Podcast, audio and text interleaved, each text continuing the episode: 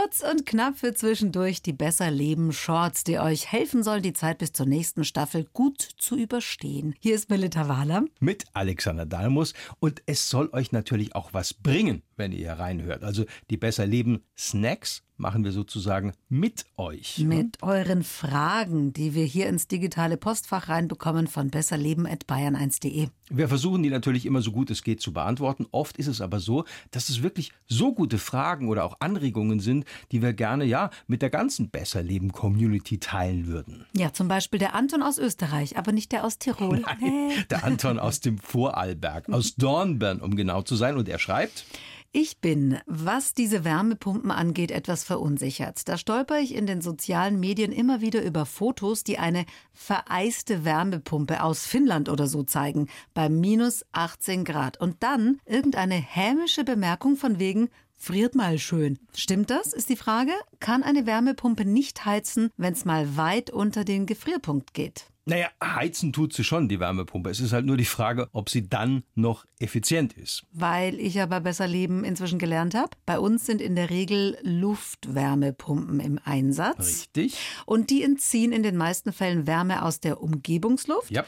Und das Kältemittel in der Wärmepumpe verwandelt sozusagen auch bei niedrigen Temperaturen die Wärmeenergie in Abwärme für unser Zuhause. Grob zusammengefasst trifft das so genau zu, so funktioniert's. Cool. Ich hab's kapiert. Ja. Aber eben auch bei 10, 15, 20 Grad unter Null. Ich meine, da ist ja dann in der Luft so gar keine mehr Wärme oder liege ich da falsch? Nein, nein, nein, überhaupt gar nicht. Also, wobei eine Wärmepumpe auch unter dem Gefrierpunkt noch für die Raumheizung oder Warmwasseraufbereitung genutzt werden kann. Das hängt vom eingesetzten Kältemittel ab. Also, solange die Außentemperatur höher liegt als der Siedepunkt des Kältemittels in der Wärmepumpe, kann die Anlage noch Wärme liefern. Aber es stimmt natürlich, und da wollen wir auch gar nicht drum rumreden, Luft, Wasser, Wärmepumpen arbeiten im Winter, wenn der Heizbedarf am größten ist, weniger effizient. Also das heißt, sie machen nicht mehr aus einem kW Strom das vier- oder sogar fünffache an Heizleistung. Also dann heizt ich äh, quasi nur mit Strom, Jo. quasi eins zu eins und das macht es natürlich deutlich teurer. Ja, aber du darfst eben in der Gesamtbilanz jetzt nicht nur diese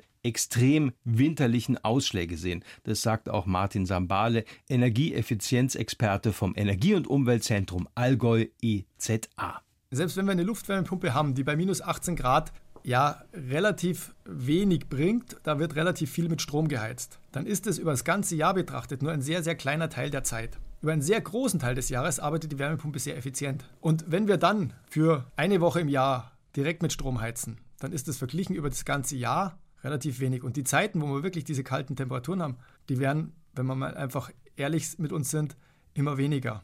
Wann hat es das letzte Mal über ein, zwei, drei Wochen wirklich unter minus 10 Grad gehabt? Also ich kann mich jetzt Ja, direkt nicht dran erinnern. uns. Aber gut, dann haben wir für den Anton aus Dornbirn die Frage hoffentlich gut beantwortet und eingeordnet. Danke dir, Anton. Der Anton hat sowieso Glück, weil in Österreich eine Wärmepumpenheizung nur ein Bruchteil von dem kostet, was sie hier kostet. Dann ab nach Österreich. Können wir das Ding nicht dort kaufen? Ja, ehrlich. Mehr Infos über Wärmepumpen, Energieberater und natürlich die Fördermöglichkeiten, die gibt's in unserer Besser Leben Folge. Das alles zum Downloaden in der ARD Audiothek. Und da gibt's auch noch viele andere tolle Nachhaltigkeitspodcasts und natürlich alle Folgen von uns. Lasst uns gerne ein Abo da oder empfehlt uns weiter an Freunde, Verwandte, Bekannte, Und Kollegen. wenn es euch nicht gefallen hat, auch an Feinde. du bist so doof. Bis nächste Woche. Wir freuen uns.